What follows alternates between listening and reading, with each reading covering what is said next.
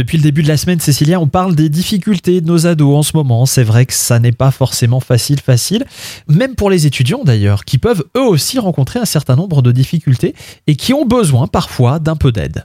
Alors oui, nos chers étudiants, un petit peu euh, ces oubliés de cette crise sanitaire, ils ont plus beaucoup de cours, ils ont beaucoup de distanciel et ça devient très compliqué pour eux.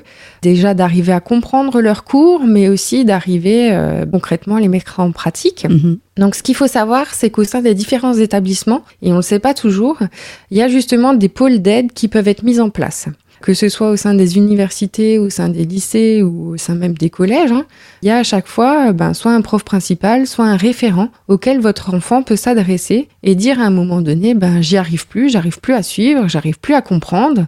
Et concrètement, ils vont pouvoir proposer des aides ou des solutions par rapport euh, aux difficultés de vos enfants. Ce qu'il faut savoir aussi, c'est que pour les étudiants, il existe de nombreux groupes que ce soit sur Facebook, sur Internet, sur lesquels ils vont pouvoir débattre sur les différents chapitres ou sur les différents thèmes de cours. Et ça, c'est assez intéressant parce que du coup, euh, ils vont aussi pouvoir se partager certains supports de travail ou euh, des techniques d'apprentissage parce que ben, c'est compliqué, comme dit, quand on ne suit pas le cours en direct, d'arriver à comprendre euh, toutes les notions et de maîtriser toutes les subtilités euh, d'un chapitre.